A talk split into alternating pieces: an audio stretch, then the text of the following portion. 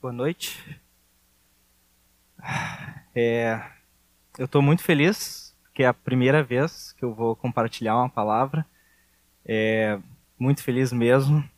É, queria começar, na verdade, me apresentando um pouco. Né? Meu nome é Samuel Blazak, eu tenho 24 anos agora, sou casado com a Fernanda, é, filho da Simone do José Luiz.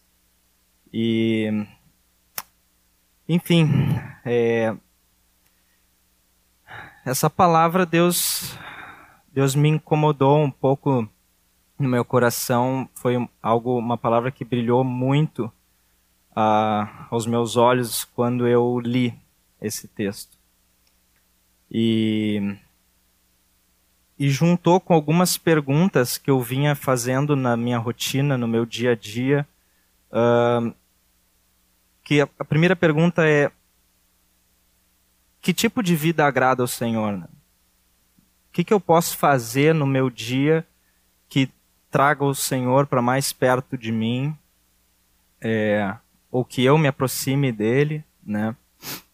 E a outra pergunta, na verdade não era uma pergunta, era algo que me incomodava, assim, tanto na minha vida ou quando eu reparava uh, na vida de, de alguém próximo ou na vida da igreja que era a vida de independência do Senhor. Uma vida independente, uma vida que não consulta o Senhor sobre o que fazer na vida, o que, que decisão tomar antes, uh, qual apartamento eu vou comprar, que carro eu vou comprar, para onde eu vou trabalhar.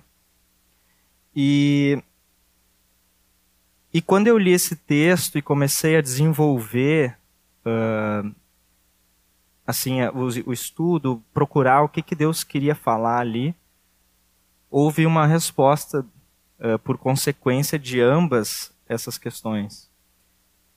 E a, a vida, então, que agrada o Senhor é uma vida de dependência do Senhor. Né? E isso, né, esse texto eu li na minha, minha, no meu devocional, minha leitura corrida, assim, da, da, da Bíblia. Peguei ali e li e me encantei por aquilo. Né, eu já, já li vários textos que eu pensei, bah, esse aqui, esse aqui daria uma boa palavra, esse aqui é interessante, esse aqui eu preciso, esse aqui a igreja precisa, eu como igreja preciso. Mas esse foi de maneira diferente, eu tive a certeza que Deus queria trazer isso né, para nós. E esse texto está é, é, é, tá em Oséias, né? Eu queria primeiro trazer uma contextualização do livro de Oséias. Oséias era um profeta e Deus deu uma ordem para que ele se casasse com uma prostituta. E eu achei muito interessante assim que que na verdade eu estava conversando com o Bernardo um tempo antes da gente uh, antes de eu poder ministrar aqui e o Bernardo trouxe uma fala muito interessante que é de que a, o profeta ele ele se veste da palavra? Ele, ele, ele exemplifica aquilo que Deus quer trazer para o povo né e então, esse casamento uh, com uma prostituta ilustrava para o povo, de maneira mais fácil, mais uh, visual, aquilo que Deus queria trazer através de Oséias. E o interessante é também, né, eu estudei um pouco sobre em alguns livros e vi que o livro de Oséias praticamente não fala nada sobre Oséias, né? Uh, Deus fala que é para ele casar com uma prostituta, não fala que ele chora, não fala que ele se entristece, não fala que ele fica feliz, não fala nada. E a, o entendimento disso é que o livro de Oséias fala mais sobre Deus do que de Oséias. E por quê? Né? Porque o contexto histórico daquele povo era um povo que estava em prostituição e eu pesquisei assim, e muito comum era na época se usar a figura da prostituição como idolatria. Para Israel era, não eram sinônimos, mas era uma figura muito uh, relacionada, tanto a, a, prostituição com a idolatria. Tá? Uh, e aí eu pesquisei também o que é prostituição. A prostituição é, primeiro, prime, uh, segundo versículo do, do, capítulo 1 de Oséias, diz assim: Quando pela primeira vez o Senhor falou por meio de Oséias, o Senhor lhe disse: Vai, case com uma prostituta, e tenha com elas, com ela, filhos de uma prostituta, porque a terra se prostituiu, desviando-se do Senhor. Então né, aqui logo no início do livro já diz que a terra se prostituiu. Se prostituiu como? Com idolatria. Né? A gente vai ver mais, mais adiante que uh, para quem Deus está falando nesse texto é para Israel e ele fala Israel e Efraim, né? Que ficam no reino do norte, ficava no reino do norte do, reino, do povo de Israel. Tinha o reino do norte, o reino do sul. O reino do sul era o reino de Judá. E o reino do norte era um povo que se entregou muito para a idolatria, adoravam outros deuses, tinham atos, uh, atitudes muito profanas e, e com muita, muitos pecados, né? Enfim, essa é a contextualização, tá? O livro de Oséias, então o texto é Oséias capítulo 11, versículo 1 a 11. É, eu vou pedir para, se vocês tiverem com Bíblia, ficarem nesse texto. Eu vou ler mais alguns outros no, no, no, no segmento da palavra, mas esse a gente vai ler várias vezes, né, os versículos uh, repetidas vezes, então para não dar muita, muita confusão, podem ficar nesse daqui. Quando Israel era menino, eu o amei, e do Egito chamei o meu filho. Quanto mais eu os chamava, tanto mais se afastavam de mim. Sacrificavam a Baalins e queimavam incenso às imagens de escultura. Mas fui eu que ensinei Efraim a andar Tomei-os nos meus braços, mas eles não entenderam que era eu que os curava. Atraí-os com cordas humanas, com laços de amor, fui para eles como quem alivia o jugo de sobre o pescoço, e me inclinei para dar-lhes de comer. Não voltarão para a terra do Egito, mas o assírio será o seu rei, porque se recusam a voltar para mim. A espada cairá sobre as suas cidades, consumirá os seus ferrolhos e as devorará por causa dos seus caprichos. Porque o meu povo é inclinado a rebelar-se contra mim. Se são chamados a dirigir-se para o alto, ninguém o faz. Como poderia eu abandoná-lo, Efraim? Como poderia entregá-lo, Israel? Como faria com você o que fiz com Admar? Como poderia fazer de você outra Zeboim? Meu coração se comove dentro de mim, toda a minha compaixão se manifesta. Não executarei o furor da minha ira. Não voltarei para destruir Efraim, porque eu sou Deus e não homem. Sou o santo no meio de vocês. Não virei com ira. Seguirão o Senhor que rugirá como leão. E quando ele rugir, os filhos tremendo virão do ocidente. Tremendo como passarinhos virão os do Egito, e como pombas os da terra da Síria. Eu os farei habitar em suas próprias casas, diz o Senhor. Até aqui. Primeiro ponto que me brilhou aos olhos sobre esse texto é que é que tinha expressões nesse texto que, que são me, me chamaram muita atenção, né? O primeiro deles, logo que eu li, foram os dois pontos, tanto no versículo 1 quanto no versículo 3, quando Deus fala: "Quando Israel era menino, eu o amei". E terceiro, no versículo terceiro, mas fui eu que ensinei Efraim a andar. Então, são, são duas expressões que Deus usa para os filhos dele, Israel e Efraim, uh, com muito cuidado, como uma, uma expressão da criação de Deus. Deus criou esses filhos, né? Eles são ali pequenos, ensinei a andar e, e era menino, eu amei. E então, o primeiro ponto que eu queria assim para estabelecer a, a linha de, de, raciocínio é que Deus am, nos amou desde substância ainda informes. Isso se aplica a nós, né? Esse texto, embora esteja no Antigo Testamento, se aplica a nós. Então, eu vou falar nós como povo, tá? Então Deus nos amou ainda uh, como substância informes. Salmo 139, versículos de 13 a 16, fala que Deus amou o nosso. Deus, uh, Deus formou o nosso interior, né? É, nos viu como substância ainda informes e viu cada um dos nossos dias antes de cada um deles ainda existir, nenhum existir. Então, Deus uh, escolheu nossos dias, criou cada um dos nossos dias com muito carinho, né? Uh, o segundo ponto é que Deus nos desenvolveu, nos fez crescer nos, em sabedoria, estatura e graça. Né? Uh, esse desenvolver vem mais pela lógica ali do, do que eu fui eu que ensinei Efraim a andar, porque quando eu pesquisei assim sobre esse texto, é, esse andar, a palavra andar que está aqui, uh, ela vem de dois sentidos, tá? Na sequência desse texto diz que eu tomei-os nos meus braços. Então tem dois, um dos sentidos que diz esse andar aqui no, no original é um andar com suporte. É como uma criança mesmo que está andando e esse pai segura ela pelos braços e ajuda ela a andar.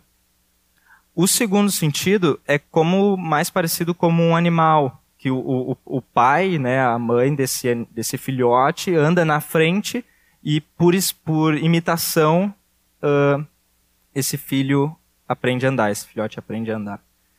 Então, Deus nos fez crescer, né? Diz que no texto diz que ele nos dá de comer, enfim. Tá? Então, esses são os dois pontos mais mais rapidinhos. E isso justifica o porquê Deus expressa tanto amor nesse texto. Eu, eu ganhei agora do meu pai ali uma, uma Bíblia de estudo e fiquei muito feliz pelo que eu li sobre, no comentário desse texto. Diz que é uma das passagens mais belas da Bíblia, pelo tamanho do amor que Deus expressa pelos seus filhos nesse texto. E foi é, esse é um ponto que eu quero tra tentar trazer e quero que vocês procurem entender uh, a, a, densidade de sentimento, de sensibilidade, de amor que Deus traz nesse texto. Tá? Então, Deus nos criou, nos desenvolveu e é por isso que Ele nos ama. Tá? O terceiro ponto é exatamente isso que eu estou dizendo. Deus é sensível e tem sentimentos. Ele, ele, ele tem uma sensibilidade no seu coração e sentimentos. Por isso, ele nos quer por perto e nos atrai. Tá? O versículo 4 diz, né? Atraiu-os com cordas humanas, com laços de amor. Esse cordas humanas, eu busquei entender muito esse ter, essa, essa, expressão e fiquei muito tempo retido nela porque eu, que, eu entendi que Deus tinha alguma coisa ali e eu não estava entendendo o que, que era e fui muito a fundo e eu procurei e achei na melhor fonte que foi na oração. eu, eu procurei em tudo, eu botei até no chat GPT o que, que Deus queria usar o que, que Deus queria falar com cordas humanas e não me deu resposta nenhuma. E eu, Deus, por que cordas humanas? Laço de amor é fácil de entender. É, laço de amor, é sensibilidade, é uma relação de amor. Mas com cordas humanas, né? Esse humanas, a primeira vez que ele é usado na Bíblia é quando Deus faz o homem à sua imagem e semelhança. É a expressão de Adam. E aí eu tá, interessante, o que, que, eu, o que, que o senhor quer com isso, né? E um dia eu estava procurando explicar para Fernando o que, que eu estava entendendo disso e aí me veio em mente o porquê. E eu me lembrei de uma coisa que a minha mãe me explicou. Uh, que quando a gente vê, por exemplo, uma criança que está perdida na praia, no shopping, no supermercado, em qualquer lugar, ela está ansiosa, está angustiada e tu não chega para ela, que é uma criança bem menor que tu, com a tua posição, e diz o que, que é, o que, que, cadê teu pai? E isso, ela vai ficar mais afoita, mais ansiosa ainda. Então o que, que a gente faz? A gente agacha. A gente agacha, pergunta: qual é teu nome? Cadê teus pais? Onde é que tu viu eles a última vez? Né? Tu agacha e fica Aí que eu usei a expressão para Fernanda e me, me deu assim, Deus falou, é isso. A gente fica de igual para igual com ela. E não importa quem eu sou. Se eu sou uma pessoa de muita posição social, se eu sou o presidente, não importa. Se eu agacho, eu não perco a minha figura, eu não deixo de ser quem eu sou. Então Deus, com cordas humanas, com essa expressão de semelhança conosco, se abaixa e diz depois aqui no texto: eu me inclinei para dar-lhes de comer. E ele abaixa, se coloca na mesma posição que nós, sem perder a sua soberania e nos dá de comer. Tá? Por amor. Muito amor, muita, muito sentimento nesse texto, tá? Então, outro, outro versículo. Quanto mais eu chamava, tanto mais se afastavam de mim. Deus chamava, Deus busca, Deus vai atrás. Em Oséias 11, meu 11, uh, eh, versículo 8. Meu coração se comove dentro de mim, toda minha compaixão se manifesta. E eu também lembrei daí em Mateus 23, 37, quando fala Jerusalém, Jerusalém, você mata os profetas e apedreja os que lhes são enviados. Quantas vezes eu quis reunir os seus filhos como galinha, como a galinha junta os seus pintinhos debaixo das asas, mas vocês não o quiseram. Então, Deus vai atrás e ele ainda vai atrás de nós e às vezes é nós que não queremos. Tá? E aí, dentro dessa mesma linha, como que ele demonstra esses sentimentos, né? O, o texto traz muito isso de que Deus é quem supre as nossas necessidades muito do que a gente estava dizendo aqui, através da palavra do Samir sobre o dízimo, né? É Deus que nos supre. No 3, no versículo 3, ele fala: Mas eles não entenderam que era eu que os curava. E o interessante é que eles não entenderam que Deus era Deus que os curava. Então, mesmo diante com a idolatria, com a prostituição e com os pecados daquele povo, Deus curava. Ele só não entendia que era ele, mas ele curava. 11:4 Fui para eles como quem alivia o jugo de sobre o pescoço e me inclinei para dar-lhes de comer. Então, Deus dá de comer, alivia o jugo. Jugo é, para quem não sabe, aquele instrumento que se usa no pescoço do boi para puxar uma carroça, puxar um arado, alguma coisa. E uh, Deus alivia esse jugo né, de sobre as nossas costas.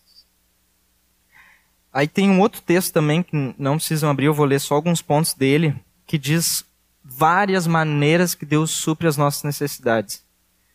Que é Jeremias 31, de 8 a 14.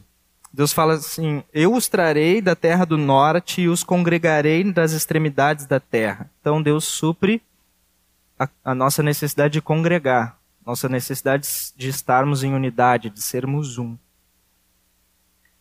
Uh, estarão também cegos, aleijados, mulheres grávidas, pessoas com necessidades, como todos nós. Enfim, e aí ele fala, né? É engraçado porque ele fala, porque sou pai para Israel e Efraim é meu primogênito. Então ele usa as mesmas figuras. E depois ele diz assim: Hão de vir e exultar no monte Sião, radiantes de alegria, por causa dos bens que o Senhor lhe deu, lhes deu: o cereal, o vinho, o azeite, os cordeiros e os bezerros serão como o jardim regado e nunca mais desfalecerão. Então a Virgem se alegrará na dança, juntamente com os jovens e os velhos. Transformarei o seu pranto em júbilo e os consolarei. Eu lhes darei alegria em vez de tristeza. Saciarei a fome dos sacerdotes com saborosa comida, e o meu povo se fartará com a minha bondade. Então Deus não só dá pão e água, Deus dá para os sacerdotes uma saborosa comida. Deus não só dá cereal, mas cereal, vinho, coisas além do que aquilo que a gente precisa. É aquilo que o Samir falou, o mimo. Eu uso essa expressão lá em casa, fala, amor, Deus nos deu um mimo. Porque a necessidade Deus já dá. Ele dá além. E aí, a lógica do texto, né, do, da referência de Oséias com a prostituição, Ponto 4 é que a nossa atitude de independência e distanciamento de Deus nos gera danos e gera tristeza no Senhor. Tá? Uh, esse ponto aqui é muito interessante.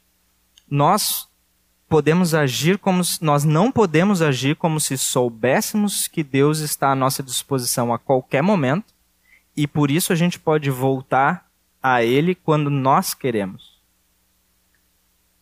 E aí sim uh, vem um, um, texto, um outro capítulo de Oséias, no capítulo 5, Deus fala que ele vai uh, despedaçar umas cidades ali da região por causa do pecado do povo.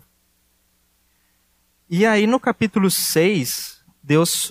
Uh, o título dele é Arrependimento Fingido. Então é Deus dizendo como se fosse o povo, Deus uh, simulando a fala do povo a respeito dessa destruição dessas cidades. Tá? O texto é assim: Venham e voltemos para o Senhor, porque ele nos despedaçou, mas vai nos curar. Ele nos feriu, mas vai atar as feridas. Uh, cadê o restante? Uh, mas vai atar, depois de dois dias nos dará a vida. Ao terceiro dia nos ressuscitará e viveremos diante dele. Conheçamos e prossigamos em conhecer o Senhor. Como, amanhã, como amanhecer, a sua vinda é certa. Ele descerá sobre nós como a chuva, como a chuva fora de época que rega a terra. E aí Deus fala como ele mesmo agora: Que farei com você, Efraim? Que farei com você, Judá? Porque o amor de vocês é como a névoa da manhã e como o orvalho da madrugada que logo desaparece. Então, Deus, o que Deus está dizendo aqui? Que o povo vai e vive a vida que quer, com os pecados que querem, uma vida de libertinagem, uma vida de pecado, mas aí quando precisa eles voltam e falam: Deus nos perdoa e certamente como tu virá, como o sol nasce, tu virá nos resgatar e nos curar. Deus não gosta dessa atitude. Tá? Eu lembrei de Provérbios 6, 27 e 28, poderá alguém carregar fogo no colo sem que as suas roupas se incendeiem? Ou andará alguém sobre brasas sem que os seus pés se queimem? Não é possível, né? E Romanos 6, 1, 6, né, que, uh, que diz, né, que nós não, não, assim como nós morremos para a morte, nós morremos para, nós morremos a morte de Cristo, nós devemos viver a vida dele, para a vida dele, né? E que nós não devemos viver em pecado para superabundar a graça, né? E aí o, o, próximo ponto ele linka bastante com esse, que é uh, esse é um pouco difícil de explicar. uh, nós podemos não estar mais disponíveis quando o Senhor voltar. O texto fala, né, no final ali, que quando ele rugir, os filhos virão do ocidente tremendo, como passarinhos de, de vários lugares. Então as opções são duas. Quando a gente está numa vida de pecado, existem duas ocasiões possíveis. Né? Se, se, vamos supor que vai acabar o mundo amanhã, né? Jesus vai voltar. É, na, na, verdade, perdão, não é essa a lógica. É, é o seguinte: o que eu quero dizer é o seguinte. Eu me lembrei, quando, quando eu estava explicando, fazendo essa, essa ministração, botando os pontos, eu me lembrei de duas ocasiões da minha vida, tá? Porque, para quem não sabe, eu me, eu me batizei em 2017 e tomei, na verdade, uma decisão mais assim: Senhor, eu não quero mais sair da tua presença em 2019. Então, 2018 foi um tempo mais com um pé em cada mundo, assim. Né?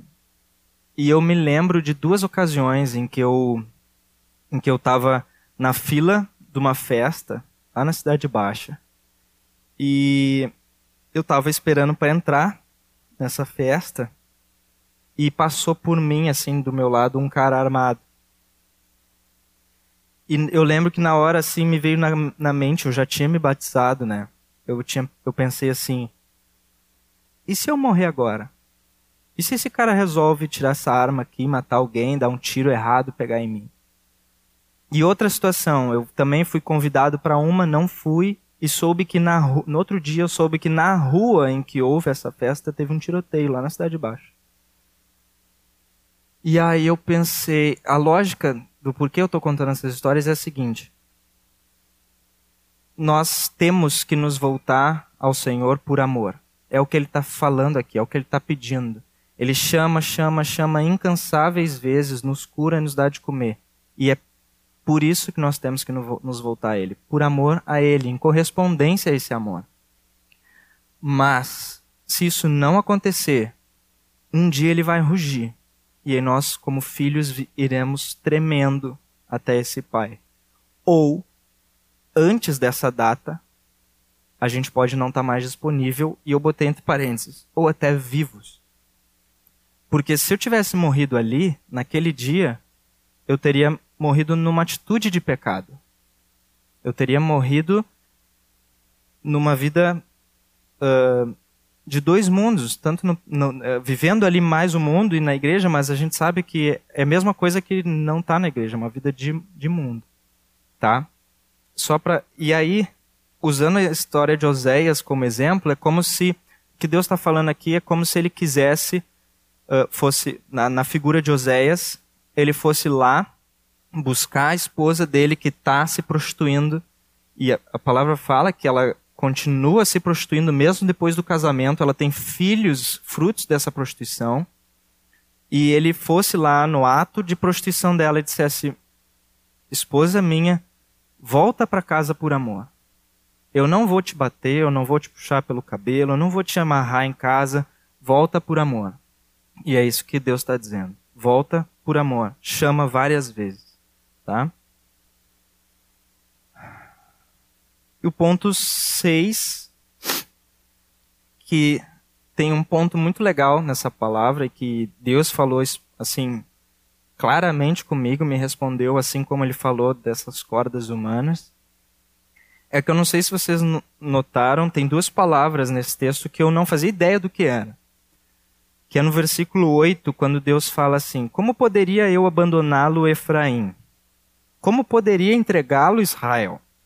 Como faria com você o que fiz com Adimá? Como poderia fazer com você, fa fazer de você outra Zeboim? Eu não sabia o que era Adimá e Zeboim. Uh, e aí eu fui pesquisar. Adimá e Zeboim, tem uma, uma foto aí. Elas são duas cidades, aí tem o texto aqui de Deuteronômio 29 e 23. Uh, verão toda a terra abrasada com enxofre e sal, de modo que não será semeada, nada produzirá, nem crescerá nela erva alguma. Assim como foi a destruição de Sodoma e Gomorra, de Adimá e de Zeboim, que o Senhor destruiu na sua ira e no seu furor. Então, se vocês enxergarem ali, uh, Sodoma e Gomorra estão tá ali embaixo, Adimá e Zeboim lá em cima. Adimá e Zeboim também foi destruído com enxofre e sal, como foi Sodoma e Gomorra.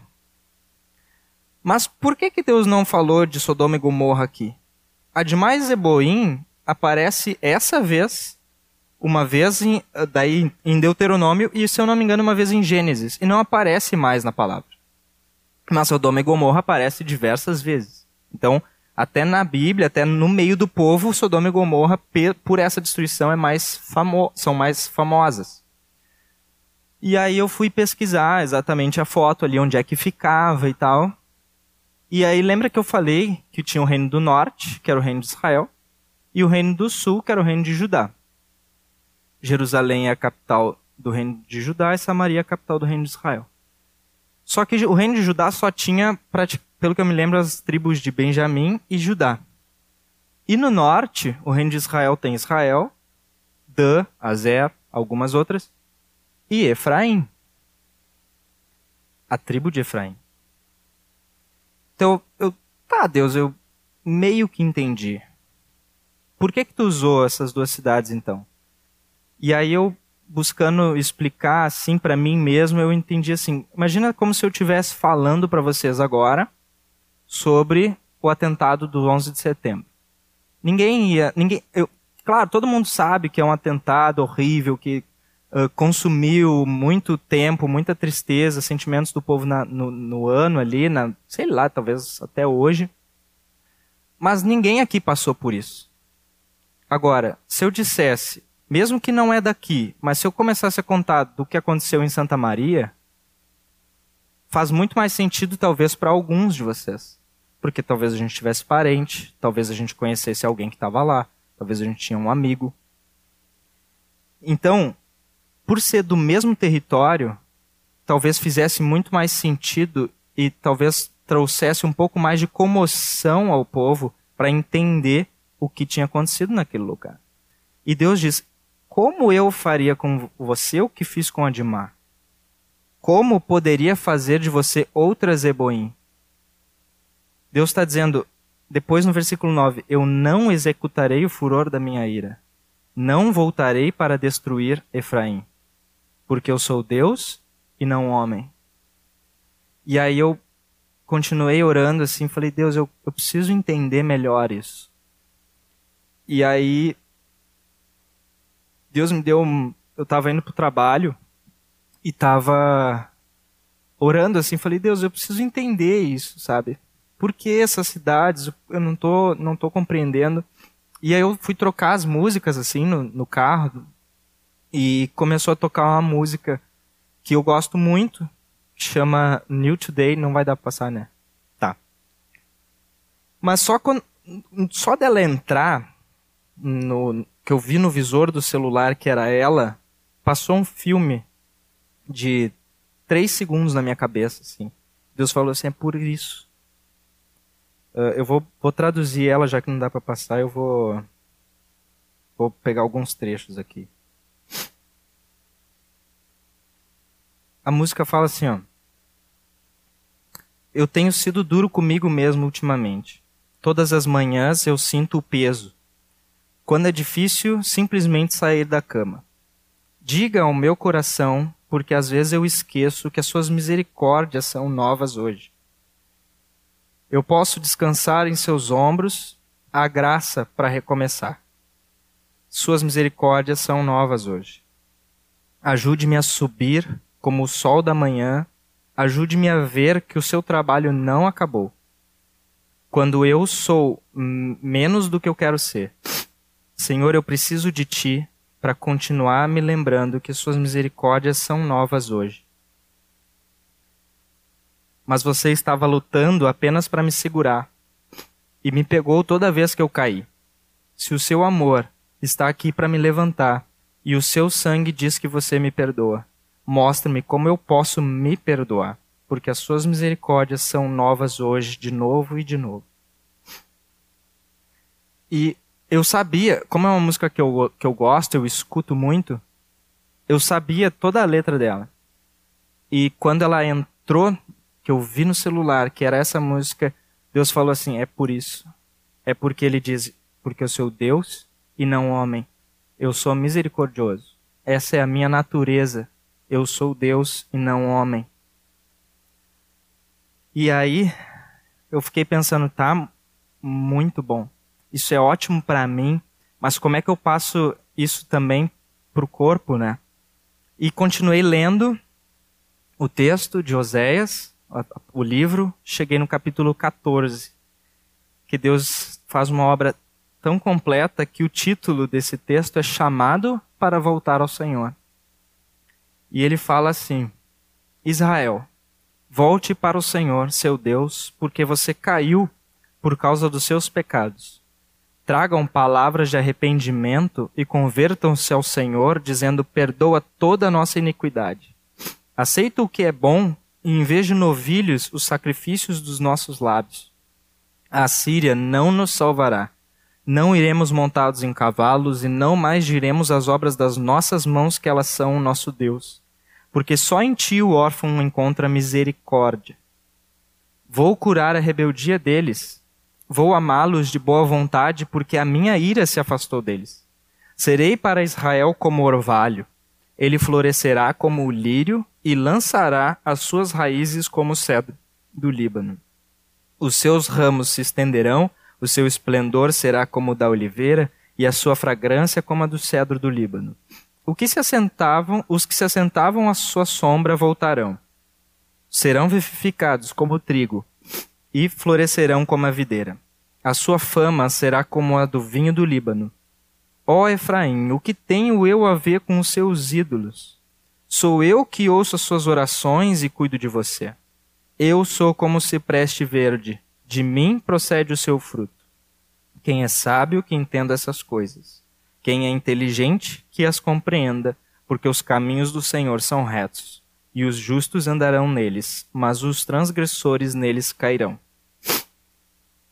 Primeira coisa que me brilhou aos olhos quando eu li isso aqui é que Jesus ainda não tinha vindo para o mundo e Deus fala que pede, em vez de sacrifícios de, no, de novilhos para pagar aqueles pecados, ele queria o sacrifício dos nossos lábios. E o versículo 3, né? Que não mais diremos as obras das nossas mãos que elas são nosso Deus, porque só em ti o órfão encontra misericórdia. Essa misericórdia, para mim, fez todo sentido quanto à música, né? A resposta do porquê Deus estava uh, usando aquelas figuras daquelas cidades para dizer que não destruiria mais aquele povo, né? E que queria que eles se voltassem a ele por amor. E, e a quantidade também de promessas que ele diz, né? Dos ramos, o esplendor, enfim. Uh, mas o principal é que ele diz, talvez aqui, que tinha tantas, tantas opções de, de idolatria que ele podia usar nesse texto e ele escolheu usar que ele, o povo não mais diria as obras das nossas mãos que elas são o nosso Deus. O povo praticava idolatria a outros deuses, o povo praticava prostituição, impurezas, uh, o amor ao dinheiro, uma busca incansável por posição social, talvez infinitos tipos de idolatria. Cada pessoa podia ter uma. Mas ele escolheu dizer aqui: não diremos mais as obras das nossas mãos, que elas são nosso Deus.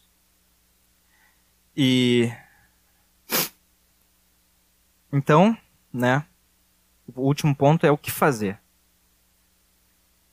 Que tipo de vida então Deus quer que a gente viva, né? Uma vida dependente dele. E o primeiro passo é buscar a misericórdia do Senhor, se redimir dizer, Pai, eu me volto a Ti por amor. Não, não quero mais os meus pecados, as minhas idolatrias, tudo aquilo que está no meu coração, que tira o, o Teu lugar do meu coração, eu quero abrir mão. Miqueias 7, versículos 18 a 19.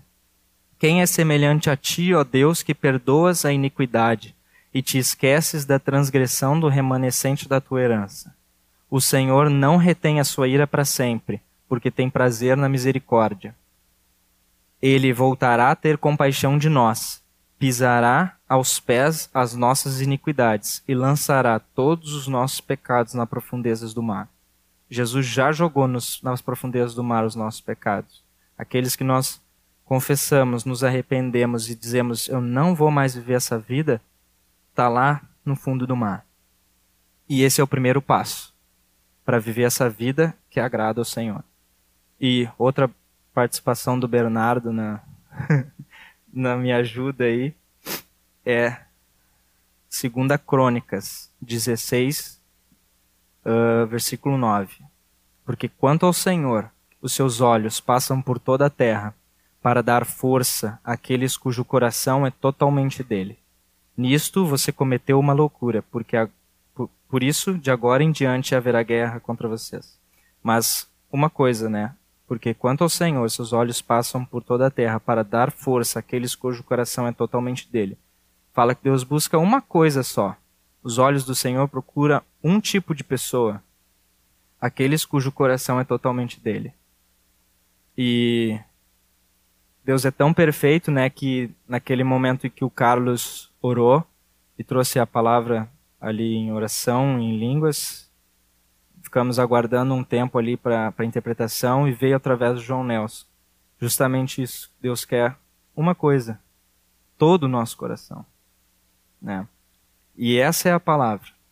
Essa é a palavra que eu queria trazer, que Deus falou de maneira tão clara que era não era só para mim, de que é uma, uma palavra de para toda a igreja, para todo o corpo do Senhor, para todo aquele que quer uh, corresponder a esse chamado do Senhor que Ele incansavelmente faz, Ele incansavelmente supre as nossas necessidades de comida, de cura, de suprimentos, de amor, de congregação. O, os olhos do Senhor buscam aqueles corações que são totalmente dele. Amém?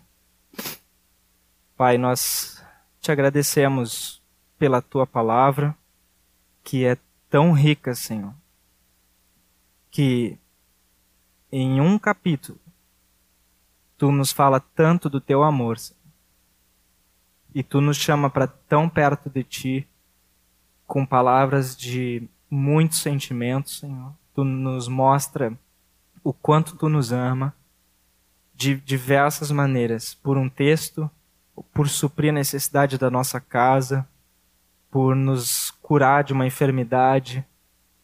E nós queremos dizer, Senhor, hoje aqui, de todo o nosso coração, Senhor, que nós queremos corresponder a isso, Senhor. Dessa maneira que tu nos ama. Nós queremos te amar pela maneira que tu entregou o teu filho por nós, Senhor. Nós queremos entregar o nosso coração a ti, Senhor. Nada que nós vamos fazer na nossa vida vai corresponder ao tamanho desse amor. Mas o mínimo que eu posso fazer, Senhor, é entregar o meu coração a Ti, Senhor. Entre cada um, Senhor, que possa reconhecer aquilo que rouba 1% do coração a Ti, 2%, 10%, ou se tem alguém aqui que ainda não tem o coração, Senhor, entregue a Ti, que possa entregar, Senhor, esse 100%, Senhor. Tire do nosso coração toda a idolatria, toda essa prostituição, Senhor, de trocar esse lugar do nosso coração com qualquer coisa que seja, Pai. Seja o dinheiro, seja o trabalho, seja a família, seja nós mesmos, Senhor. Nós declaramos que as obras das nossas mãos não são mais o nosso Deus. E Tu é o nosso Deus, Senhor, que merece o nosso coração por inteiro, Pai o nosso tempo por inteiro, Senhor, nossas finanças por inteiro, tudo aquilo que temos é teu. E que essa palavra, Senhor, ache, ache, Senhor, um terreno fértil nos nossos corações, de produzir fruto nessa área, Senhor. Em nome de Jesus. Amém. Amém, Senhor. Cremos que há no coração do Senhor um um anseio nessa noite por ter o nosso coração totalmente dele. Né? E sentir do Senhor assim, se numa atitude de fé tu quer vir até aqui para a gente orar, né? para que a igreja possa orar, para que tu entregue isso que, que tem tomado o lugar do Senhor no teu coração. Né? O, essa prostituição que se traduz em tantas coisas, né, Samuel? Então nós queremos juntos aqui te convidar para vir aqui orar, entregar isso ao Senhor e receber esse novo do Senhor. Que certamente o Senhor tem falado com cada um de nós aqui em alguma coisa que ainda tem tomado nosso coração. Uh, durante o dia, Deus me lembrou de me deu o insight assim sobre outra coisa. Às vezes o que toma o nosso coração não é só uma idolatria a um dinheiro, ou trabalho ou algo assim. Mas o lugar do Senhor no nosso coração é também a de confiança nele e de conhecer quem ele é. Então, às vezes o que toma o nosso coração como um primeiro reflexo é buscar ao homem, né? Ou ou a de ter um medo, ou de ter uma ansiedade. Isso não é pecado, né? Mas uh, às vezes o nosso medo ou a nossa ansiedade, a nossa angústia no nosso coração, nosso primeiro reflexo não é buscar o Senhor, é dar, é dar valor a esse, a esse sentimento. Hoje nós vivemos uma, uma época, um, um, dias em que esses sentimentos de ansiedade, de, de angústia, de medo tomam os nossos dias, os nossos colegas, todos nós conhecemos pessoas assim, mas da gente entender que esse, esse lugar que o medo toma no nosso coração, que a angústia toma no nosso coração, às vezes nós passamos um dia pensando numa angústia, numa necessidade, ao invés de tipo, na primeira, no primeiro gatilho que isso dá no nosso dia, a gente, Deus tira isso de mim. Eu confio em Ti, a Tua palavra é verdadeira e eu sei quem Tu é. Eu sei quem tu me dá de comer, eu sei que é tu que me cura. Né? Só queria compartilhar isso porque eu senti que veio do Senhor durante o dia de acrescentar isso na palavra, né? de que não é só para uma idolatria, mas para qualquer coisa que tira o lugar do Senhor no nosso coração.